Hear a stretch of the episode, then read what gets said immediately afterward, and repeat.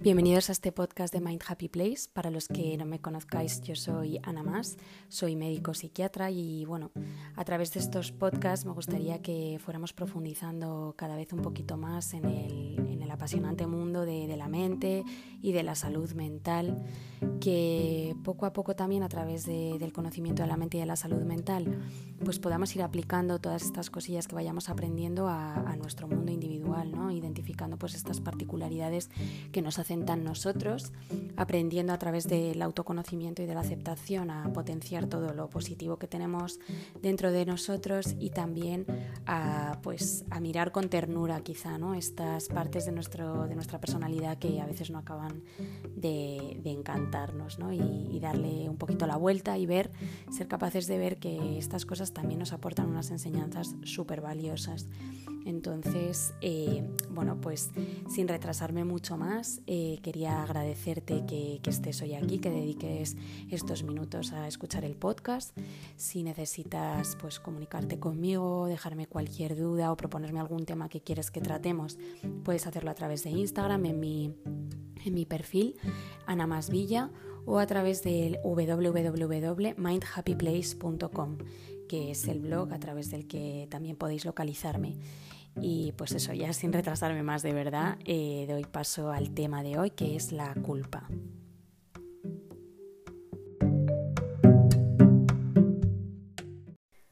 Bueno, ¿y qué es, la, qué es la culpa? ¿no? Esta sería la gran pregunta. El otro día hablábamos de culpa por stories, os dejé una cajita de preguntas y respuestas en la que, bueno, pues me pusisteis lo que os interesaba conocer de la culpa, cuando podíais empezar a considerar que la culpa era patológica y a lo largo de este podcast, pues mi interés es, en base a esas preguntillas que me fuisteis dejando, pues irlas abordando poco a poco, ¿vale? Entonces, pues para empezar, eh, podríamos decir que la culpa es una emoción desagradable que va a surgir ante un acto que nosotros consideramos o valoramos como negativo y del que nos sentimos responsables, ¿no? Entonces vemos que, tenemos como dos partes dentro de la culpa. Por una parte, el evento o el acto y por otra parte, la valoración subjetiva que nosotros hacemos de, de este evento. Eh, hay una serie de, circunstancias o de actos que, pueden pues, generar culpa en sí mismos, que serían, por una parte, aquellos actos que nos exponen o que nos ponen a riesgo, pues por ejemplo, pues conducir eh, bajo los efectos del alcohol o tener eh, pues, relaciones sexuales de riesgo con una persona a la que no conocemos, porque son situaciones que potencialmente pueden conllevar un daño, ¿no? Entonces lo normal es que tras, pues cuando tomamos conciencia ¿no? del riesgo que hemos asumido, nos sintamos culpables, porque podíamos haber tenido, podía haber tenido ese acto unas consecuencias muy negativas para nosotros.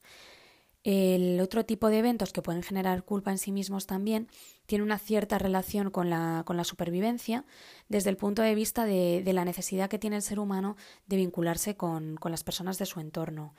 Bueno, eh, yo siempre trato este tema por Instagram, lo voy a explicar así un poquito brevemente para no enrollarme, pero el ser humano al final necesita de las personas de su entorno, porque bueno, el cerebro es plenamente consciente de que el ser humano no tiene unas habilidades pues como muy eh, potentes ¿no? para defenderse de, ciertos peligros o retos, pues eh, por, por, ponernos en situación, si ahora pues nos atacase un oso salvaje, pues en soledad probablemente no tendríamos ninguna posibilidad de salir ilesos, ¿no? Pero en comunidad, pues sí que tenemos más posibilidades. Entonces, este punto de la relación interpersonal que tiene tanta, bueno, tanta relación con, la supervivencia, hace que para el cerebro sea importante, eh, pues, como salvaguardar las relaciones y los vínculos que establecemos con las personas de nuestro alrededor. Entonces, todos los actos que pongan en peligro estos vínculos eh, nos pueden llevar a hacerse, o sea, a sentirnos culpables, ¿no? Pues si quizá pues eh, somos eh, ofensivos con los demás o les agredimos física o verbalmente,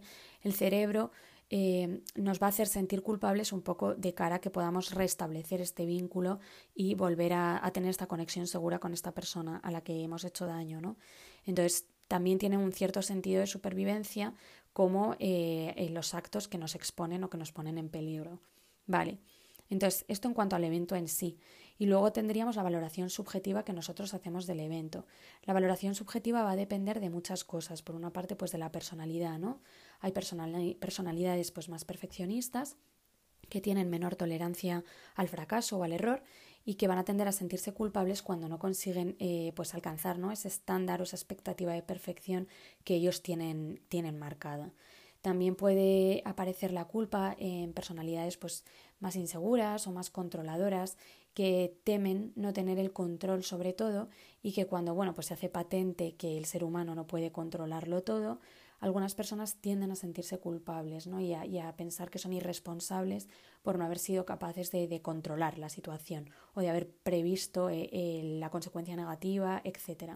Entonces, esta sería, pues, con el perfeccionismo, la inseguridad y el control, quizá los rasgos de personalidad ¿no? que, que debido a la dificultad para tolerar pues, el fallo, el fracaso o la dificultad para tolerar la incertidumbre, la persona puede tender a sentirse culpable.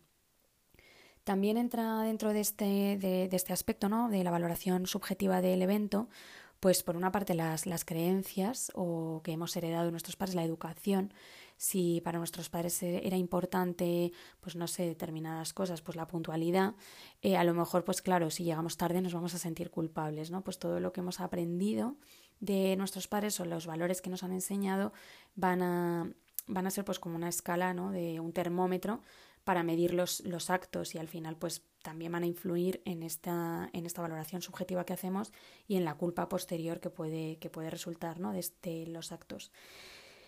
Y también tendríamos pues eh, nuestro plan vital, ¿no? nuestros objetivos que nos marcamos y pues eh, tenemos un objetivo profesional, todo lo que nos desvíe de este objetivo profesional nos puede hacer sentir culpables, aunque el evento en sí mismo quizá no, no sea negativo en sí mismo, ¿no? pero que a lo mejor en esa situación eh, vital en la que nos encontramos o con esos objetivos que nos hemos marcado, pues nos hace entrar en conflicto, ¿no? Este acto con nuestros objetivos y nos hace sentir culpable.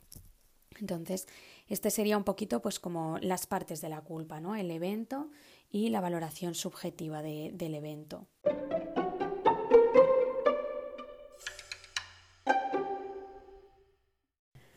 Bueno, ¿y cuál sería el objetivo de la culpa? ¿no? ¿Qué, función tiene o qué sentido tiene sentir culpa? Pues bueno, en primer lugar yo creo que, la culpa nos lleva a la reflexión, ¿vale? Nos, nos invita a pensar por qué ese acto en concreto nos está haciendo sentir culpables.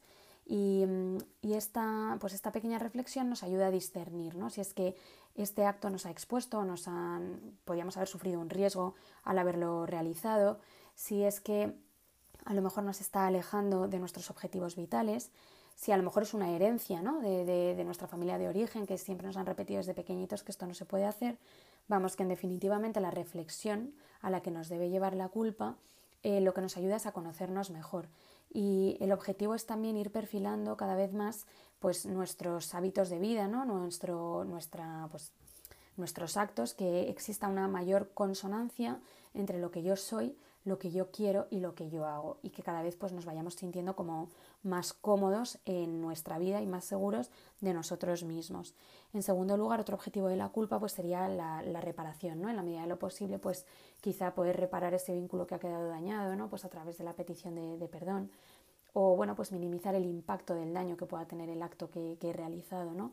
Y asumir pues las consecuencias y responsabilizarnos de, de este acto. Y en tercer lugar, eh, la culpa pues, nos sirve de freno ¿no? de cara al futuro, eh, pues lo que hablábamos, ¿no? pues eh, en la medida en la que cada vez nos conocemos mejor y sabemos mejor lo que vamos queriendo, también sabemos mejor lo que no queremos hacer.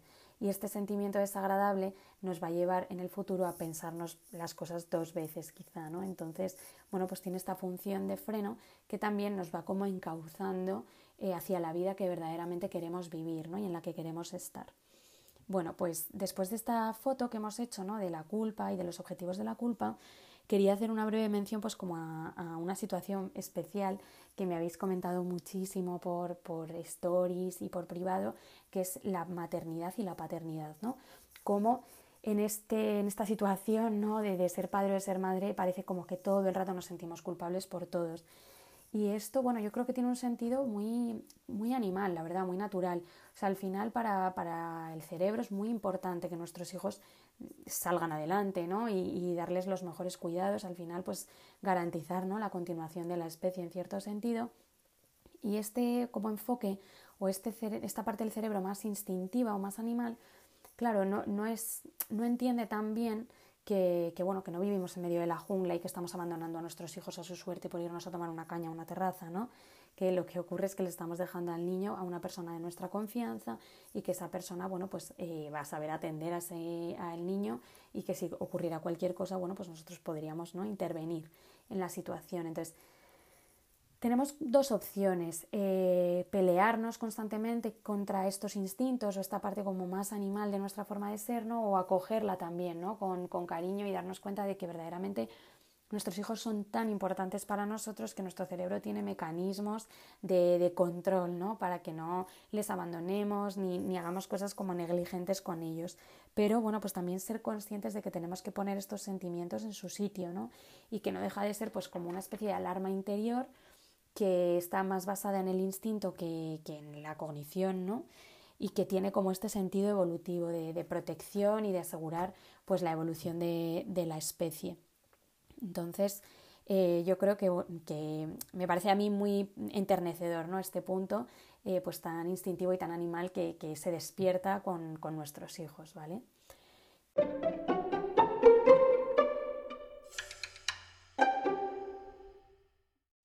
Después de, haber hecho este repaso de la culpa en circunstancias normales, quería hacer un brevísimo repaso por las situaciones o circunstancias patológicas en las que podemos encontrar alterada la culpa. En primer lugar, pues hacer una mención a, las personas que tienen un defecto de culpa, que sería, pues en el caso de la psicopatía, los, psicópatas, pues eh, cuando consideran que tienen que hacer algo para lograr sus objetivos, lo hacen independientemente de, de qué sea este algo, ¿no? aunque sea agredir o robar, y posteriormente pues ellos no se sienten culpables de haber cometido estos actos ya que consideraban que era necesario hacerlos para obtener lo que, lo que querían. Y otras circunstancias que podemos encontrar son los excesos de culpa, ¿no?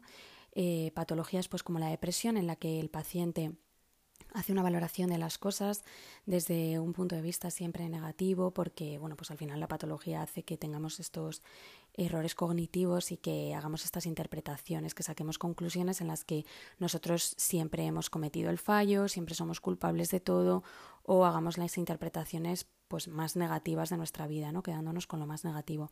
Además también eh, cuando eh, te sientes deprimido, cuando te sientes eh, triste en general, aunque no estés deprimido, tienes más facilidad para acceder a los recuerdos tristes, porque la memoria tiene esta característica, ¿no? que puede guardar pues los recuerdos en función, en base a muchas cosas, y una de ellas es el estado de ánimo. Entonces, pues cuando estamos tristes, por eso tendemos a recordar con mayor facilidad episodios tristes de nuestra vida, y esto ocurre también en la depresión, que los pacientes van a recordar pues aquellas circunstancias en las que pues metieron la pata, en las que se sintieron avergonzados, lo que les va a dar como una visión global de, su vida en una clave negativa. Entonces todas estas cosillas las vamos trabajando en consulta con ellos para que vayan siendo pues cada vez más conscientes de que son síntomas de enfermedad que, que hay que pues contextualizarlos ¿no? dentro de esta patología que es la depresión y por último, pues otra circunstancia en la que encontraríamos un exceso de culpa serían las situaciones pues, de trauma y abuso.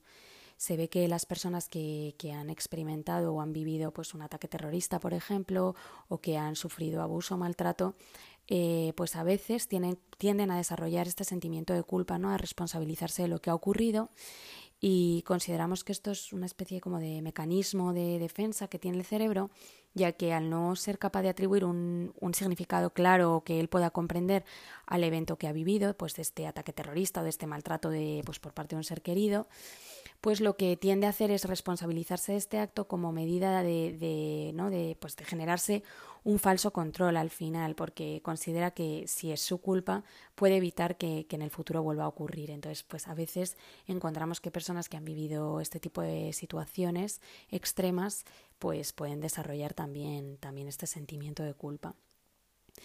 Eh, bueno, pues ahora eh, vamos a dar unos breves tips para el manejo de la culpa.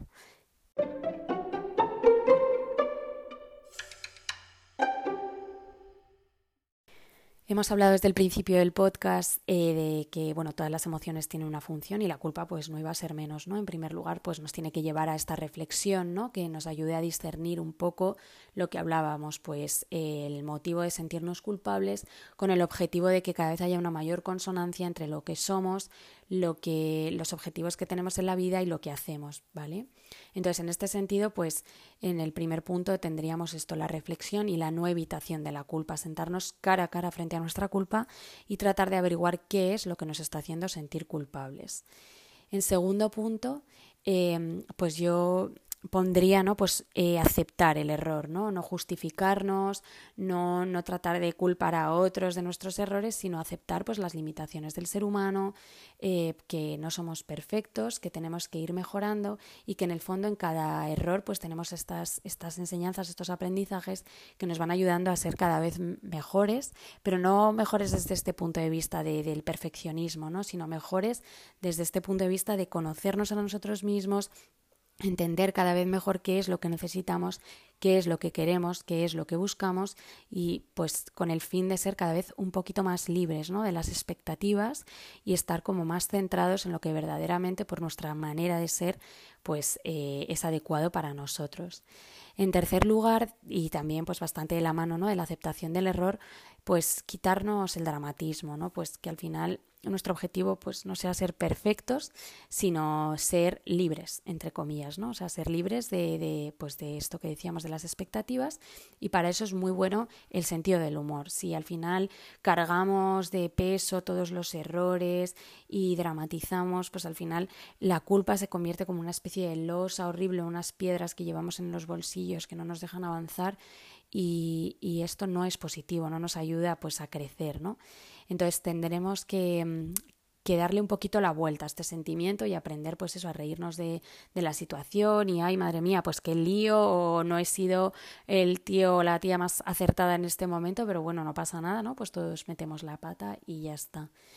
Y en cuarto lugar, sí que pues de cara al futuro, ¿no? Establecer una, una, hoja de, o sea, un plan de acción, ¿no? Un plan de evitación del error o de, de manejo de la situación de una manera más adecuada que al final sería ¿no? pues como ejercer este aprendizaje que, que nos ha dejado la culpa y responsabilizarnos. Pues si ya sabemos que nos cuesta a lo mejor pues eh, no, no ser borde con la gente de mi casa por las mañanas antes de desayunar, pues será mi responsabilidad quizá eh, pues a lo mejor avisar ¿no? a las personas con las que convivo, oye mira, a lo mejor no me hables antes de, de tal hora porque es verdad que me cuesta mucho controlarme. O sea, como minimizar un poquito también el impacto de nuestras dificultades y poquito a poquito irnos conociendo cada vez mejor y pues eso, con, con sentido del humor y con claridad, tratar de, de ponerle nombre a todas estas cosillas que van costando para que, para que no sean tan difíciles de gestionar y no nos sorprendan tanto cuando aparezcan las dificultades, ¿vale? Y bueno, hasta aquí llegaría el post de hoy. Espero que, que, os haya gustado mucho. Cualquier cosa ya sabéis que podéis encontrarme en Instagram y también a través de la página de Mind Happy Place. Y espero veros en el, bueno, veros, oírnos en el próximo podcast.